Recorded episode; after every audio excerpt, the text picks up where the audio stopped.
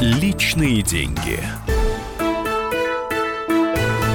Добрый день, уважаемые радиослушатели. С вами, как всегда, Александр Бузгалин, директор Института социоэкономики Московского финансово-юридического университета. Мы с вами ведем разговор о том, как именно сегодня устроена экономика образования – Почему? Ну, наверное, потому что 25 января – это не просто день Татьяны, это день основания Московского государственного университета, это праздник всех студентов, это праздник, пожалуй, всех тех, кто учится и учит, потому что в конечном итоге кто не мечтает после окончания школы поступить в Московский государственный университет, и кто из учителей не гордится тем, что его ученики э, работают, учатся в Московском государственном университете, а кто-то и идет в школу, да, не удивляйтесь, после окончания МГУ.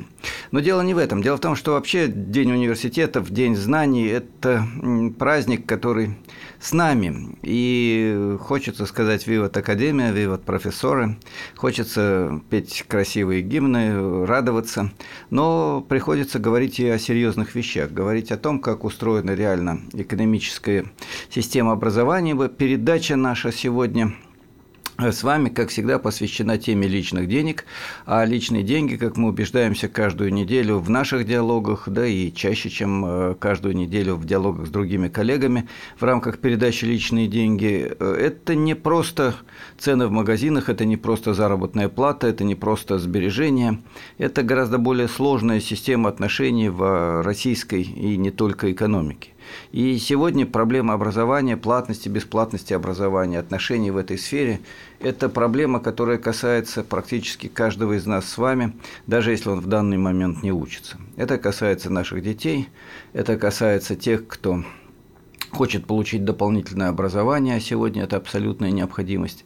Это касается тех, кто работает в системе образования, десятков миллионов людей, прямо или косвенно завязанных на эту благородную и очень важную сферу. Прежде чем говорить о деньгах, я хотел бы напомнить о том, что образование – это не просто напичкивание знаниями э, определенных э, особей, э, детей в школе, студентов, которые уже не совсем дети в университетах, взрослых людей, когда они повышают квалификацию. Есть старая добрая пословица о том, что задача состоит не в том, чтобы наполнить сосуд знаний, а в том, чтобы вожечь факел, стремящий стремлений к знаниям. И это очень серьезный и очень важный тезис. Потому что от этого много важнейших проблем, сложнейших проблем, которые касаются экономики образования – я еще раз напомню, не просто наполнить знаниями, но и сформировать личность человека. Это значит воспитание. Не просто наполнить знаниями, но создать, сотворить э, человека, который способен ориентироваться в этом мире. Это значит просвещение. Ну и, наконец, а, образование – это не создать, наполнить, сотворить, зажечь. Это прежде всего самодеятельность человека, который участвует в процессе обучения, воспитания и просвещения, участвует не как пассивный объект, а участвует как субъект. И вот здесь мы переходим к философии образования, которая тоже важна для того, чтобы понять, какие деньги кто и за что платят. Дело в том, что любое образование – это диалог ученика и учителя. Там нет объекта и субъекта, хотя э, когда-то это было очень прямо видно, когда ученика пороли розгами. Кстати, в Великобритании это продолжалось вплоть до 20 века и даже в элитных колледжах. Ну, тогда казалось все просто, да.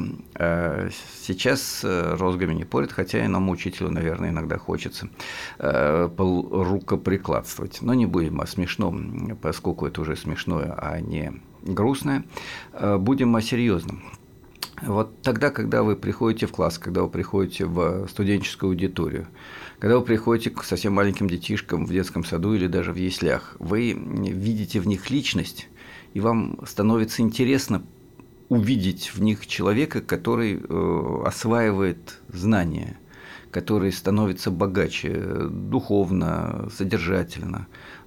Вот это интереснейшая задача – вступить с ним в диалог – ну и наоборот, ученик вступает в диалог с вами, он не просто оценивает вашу прическу или э, одежку, он э, в идеале видит вас личность, которая в чем-то богаче знаниями богаче, чем он, а в чем-то, может быть, ему уже уступает, потому что он принадлежит к новому поколению, ты остался в поколении, которое отстоит от ученика на 20, а иногда и на 40 лет. Э, редкий случай, когда разрыв в поколениях всего несколько лет. Такое тоже бывает, и это замечательно. И вот этот э, человек тоже осваивает тебя как личность. Если он видит в тебе э, интереснейшую персону, э, товарища по диалогу, по поиску новых решений, вот тогда, собственно, и начинается учебный процесс. Начинается то, ради чего ученик идет в школу, студент в университет, э, а преподаватель выходит на кафедру. Иначе, ну, иначе превращение в рутину и выхолащивание содержания из образовательного процесса. Почему я сделал это длинное вступление? Не удивляйтесь, это принципиально важно. Дело в том, что сегодня образование как раз очень часто понимается совершенно иначе. Понимается как то, что должно дать человеку определенный набор услуг за определенную плату. И вот при таком взгляде на образование, при э, взгляде на него как на сферу чисто рыночных отношений, где есть продавец и покупатель, ломается самая сущность вот этого диалога. Дальше встает вопрос, как с наименьшими издержками получить наибольший результат, как с наименьшими издержками труда получить максимально дорогой товар. Для преподавателя это циничный, жестокий и, я бы сказал, неправедный выбор, но выбор, который диктует рынок. Ты выбираешь ту сферу, где ты можешь минимально работать, но при этом получать максимальный гонорар. Где тебе платят максимум денег за один час или за месяц работы, и где тебе надо затрачивать как можно меньше усилий. И более того, твоя задача, как задача рационального экономического агента. Вы только вдумайтесь, я говорю сейчас у шуткие вещи, страшные вещи, но это правда, если это образование. Если образование мы рассматриваем как рыночную сферу, а сегодня об этом говорится очень много – то в этом случае оказывается, что единственная задача преподавателя – работать как можно меньше, получать как можно больше. Можно, конечно, говорить о стратегическом эффекте, о том, что если ты талантливый преподаватель, у тебя увеличится рейтинг, и тебе будут потом платить больше, потому что ты талантлив, и к тебе будут стремиться ученики, и ты выиграешь в конкуренции на рынке.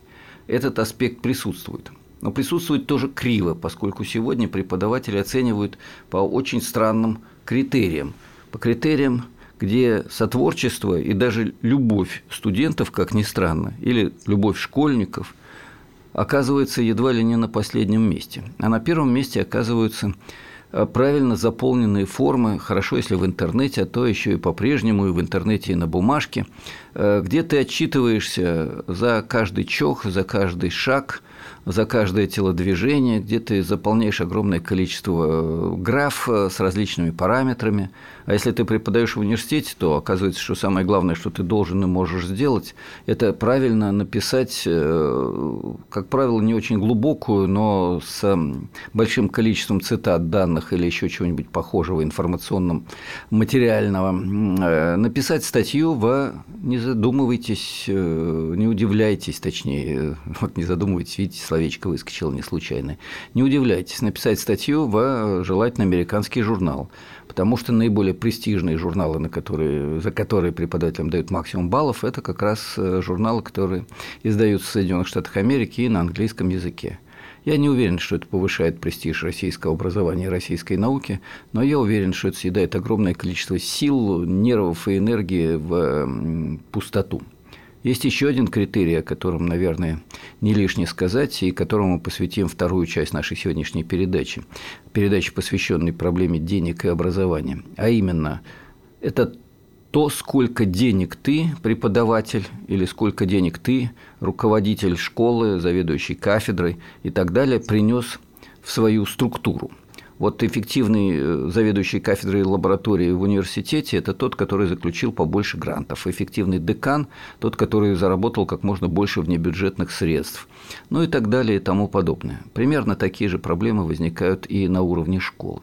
Мы еще поговорим о том, как рыночная форма навязывает внешние, не самые благоприятные для образования критерии, но об этом чуть позже, после перерыва. Личные деньги. Главное аналитическое шоу страны.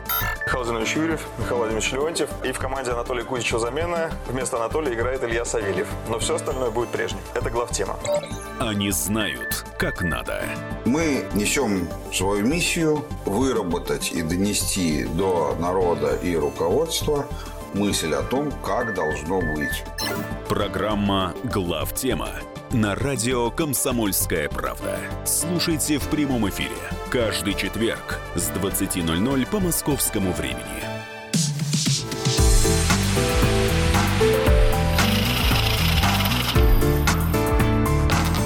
Личные деньги.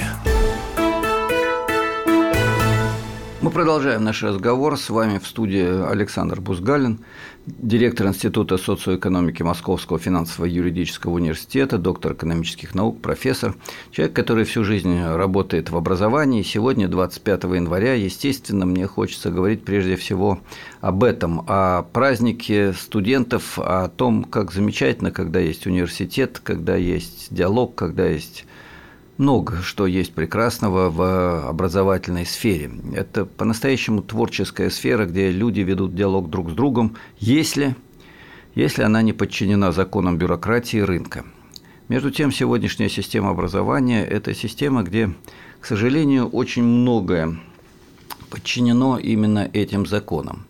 Законам, в которых работает достаточно жесткий, э, циничный и в чем-то наверное, не случайный принцип максимизации полезного эффекта и минимизации затрат.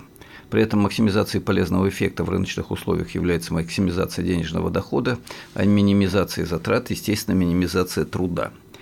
В результате складывается система, при которой э, образовательные организации продают услуги, а граждане, э, молодые, совсем молодые или постарше, или родители, те, кто уж совсем молод, покупают образовательную услугу.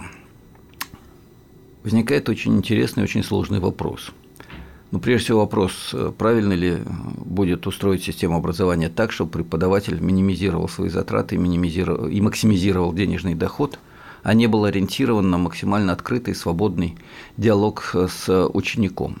Возникает вопрос, а правильно ли это, когда ученик стремится получить максимум знаний, умений и компетенций, а не стать человеком, ведущим диалог с преподавателем. Вы скажете, наша жизнь устроена не на основах сотворчества, не на основах э, кооперации, солидарности, э, взаимного поиска счастья и так далее и тому подобное. Она устроена на принципах гораздо более простых и понятных человек человеку волк, э, в мире царит конкуренция. Э, это правило не только для мировой экономики, это правило и для экономики России, это правило для каждого из нас с вами, живущих в нашей стране. Эти вещи говорить грустно в э, день 25 января, когда мы отмечаем праздник университетов, но тем не менее об этом говорить приходится. Потому что наша сегодняшняя система образования очень жестко подчинена тому, что принято называть коммерциализацией, бюрократизацией и менеджеризацией. Э, мы как-то вели с вами диалог в радиостудии на эту тему, вели его с разными интереснейшими людьми, в том числе с Олегом Николаевичем Смолиным, э, академиком Российской академии образования, доктором философских наук, профессором, умницей. Э, этот человек э, уже 25 лет избирается как независимый кандидат от своего Омского региона, Сибирь, Э, в качестве депутата Государственной Думы и практически бессменно пребывает на посту первого заместителя председателя Комитета по образованию, ну или Комитета по образованию и науке, иногда их разделяют, иногда сливают. Вот э, с Олегом Николаевичем мы говорили на эти темы, и я очень надеюсь, что он включится сегодня в третью часть нашего эфира. Это такая маленькая реклама очень интересного разговора, который состоится у нас через 20-30 минут. Сейчас давайте вернемся к вот этим проблемам коммерциализации, бюрократизации, менеджеризации. Это проблемы, которые сегодня касаются каждого из нас и касаются жестко. Когда мы смотрим на систему образования, мы ищем прежде всего наиболее успешную школу для того, чтобы наш ребенок после окончания этой успешной школы поступил в самый успешный университет, для того, чтобы потом, а вот здесь встает интересный вопрос, а для того, чтобы потом что – и отвечая на этот вопрос, я хотел бы, чтобы каждый из нас задумался, а что мы хотим для нашего ребенка в будущем?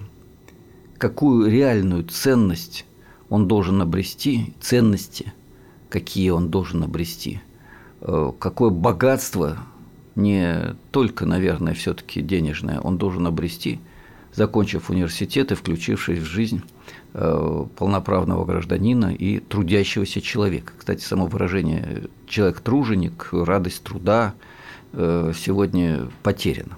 Так вот, чего мы хотим для наших детей?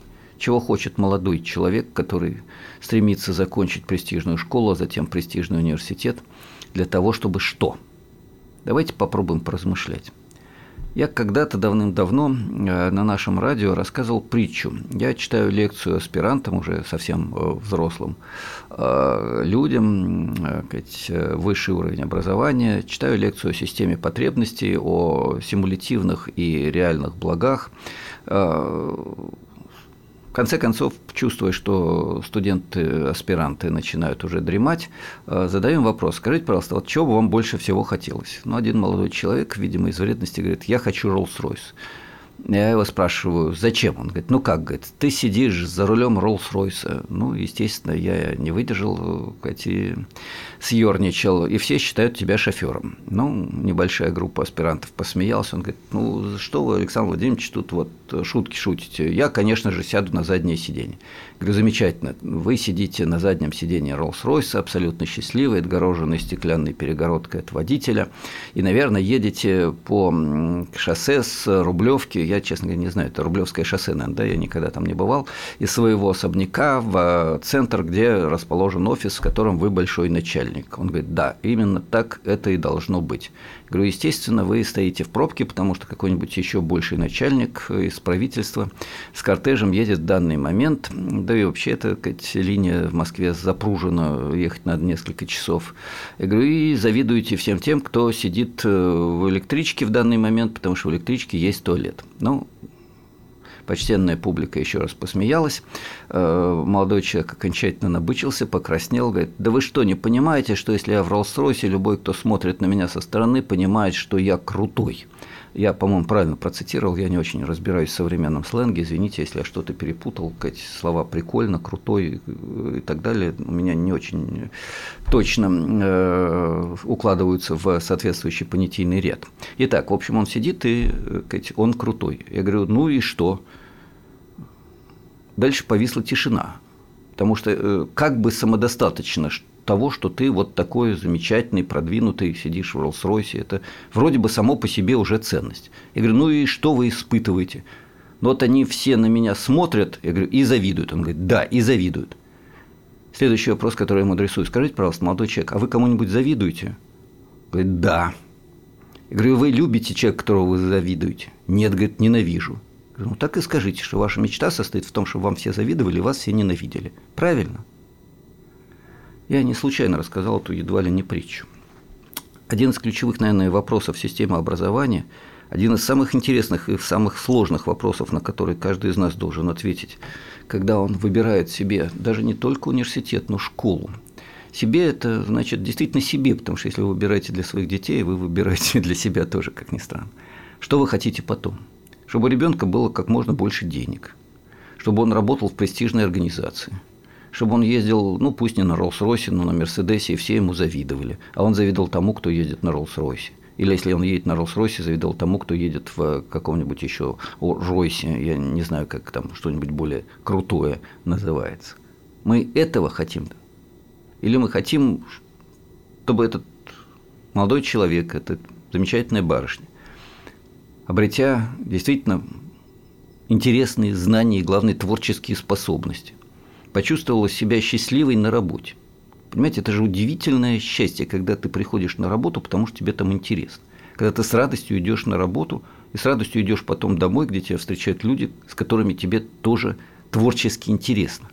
Не просто сытно, не просто уютно, не просто насладительно, а красиво, талантливо, легко, сложно, где ты чувствуешь себя личностью – диалоге с ребенком, в диалоге с женой, в диалоге с мужем, с родителями, с друзьями. Вы скажете, это фантастика? Я скажу нет. Даже в сегодняшнем рыночном мире мы можем жить по другим законам, перпендикулярно. Да, мы зависим от этого мира. Да, для того, чтобы нормально, спокойно жить в семье, нужна хотя бы средняя заработная плата, а лучше э, чуть-чуть больше. Но средняя зарплата или чуть-чуть больше интересная работа, где ты ведешь диалог с товарищами, где тебе интересно, где тебе красиво, это одно.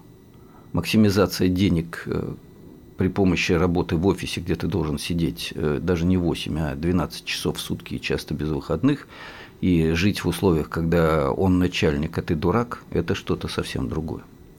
Вот давайте задумаемся о том, что же мы хотим все-таки получить от нашей системы образования и э, что мы хотим получить для нас самих, как мы хотим жить. И тогда мы ответим на вопрос, образование – это коммерческая услуга или что-то другое.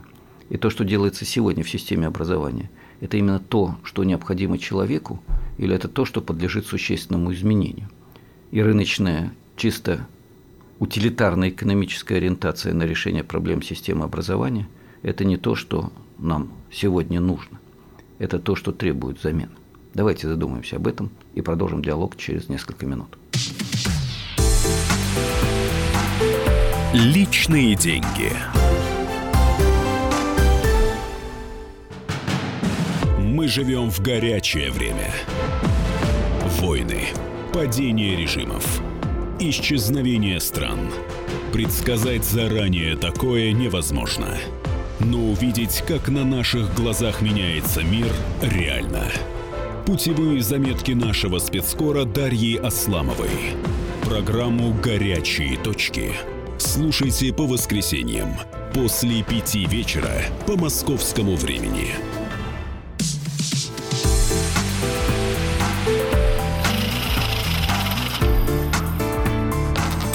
Личные деньги.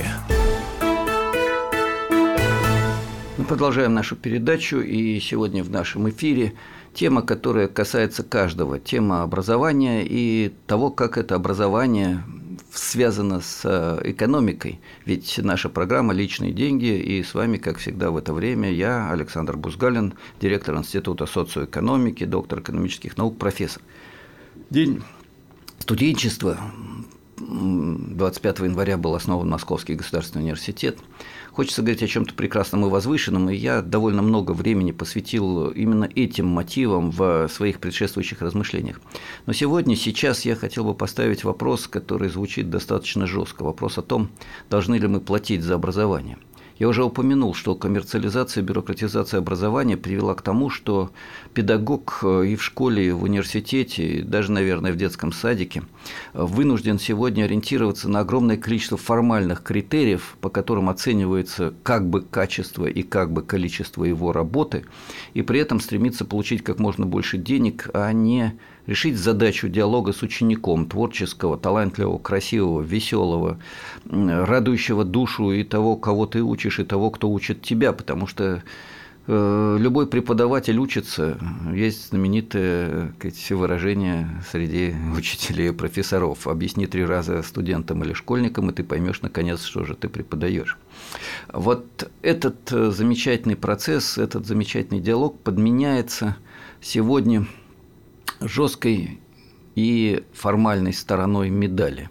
Заполнение формальных отчетов, с одной стороны, бесконечный контроль и составление бесконечных докладов и отчетов э, на всех этажах, от э, преподавателя к руководителю подразделения школы или университета и выше и выше – Вся эта система работает при этом на критерий, который звучит очень цинично. Чем больше денег заработал э, тот или другой руководитель школы или университета, даже общественного, государственного, тем он лучше.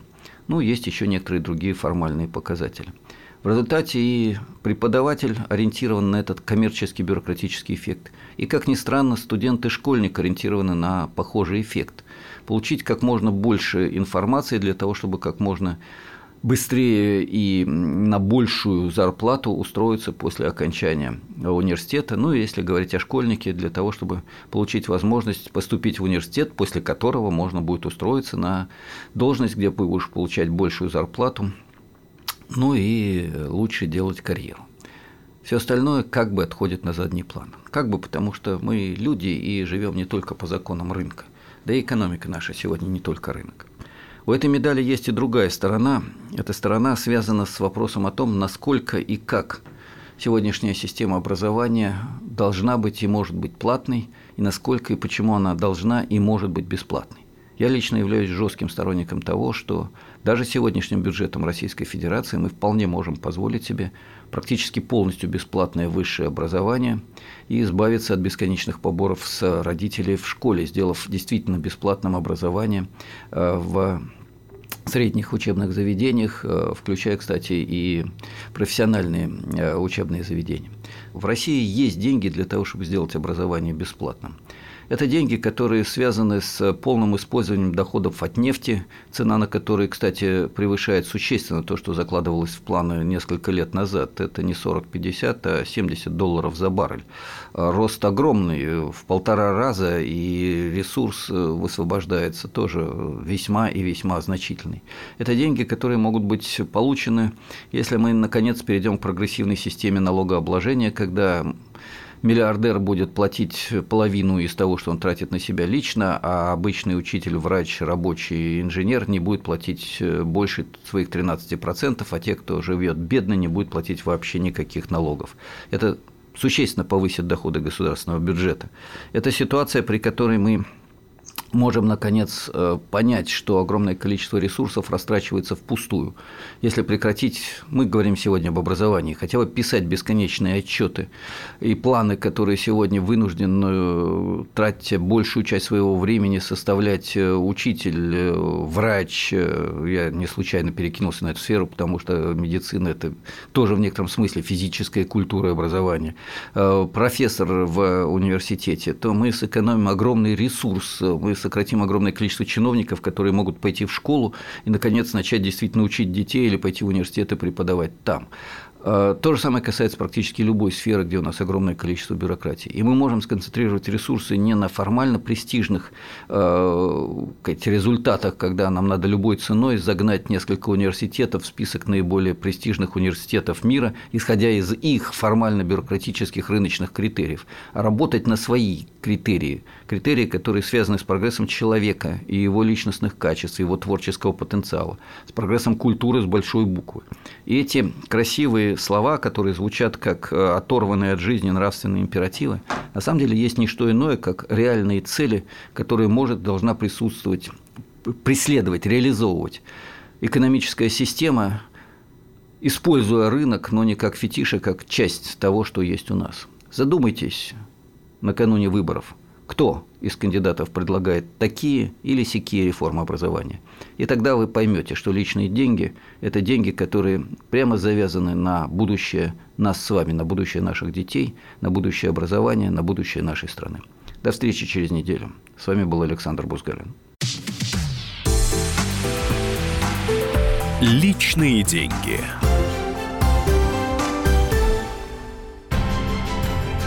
Будьте всегда в курсе событий. Установите на свой смартфон приложение «Радио Комсомольская правда». Слушайте в любой точке мира. Актуальные новости, эксклюзивные интервью, профессиональные комментарии. Доступны версии для iOS и Android. «Радио Комсомольская правда». В вашем мобильном.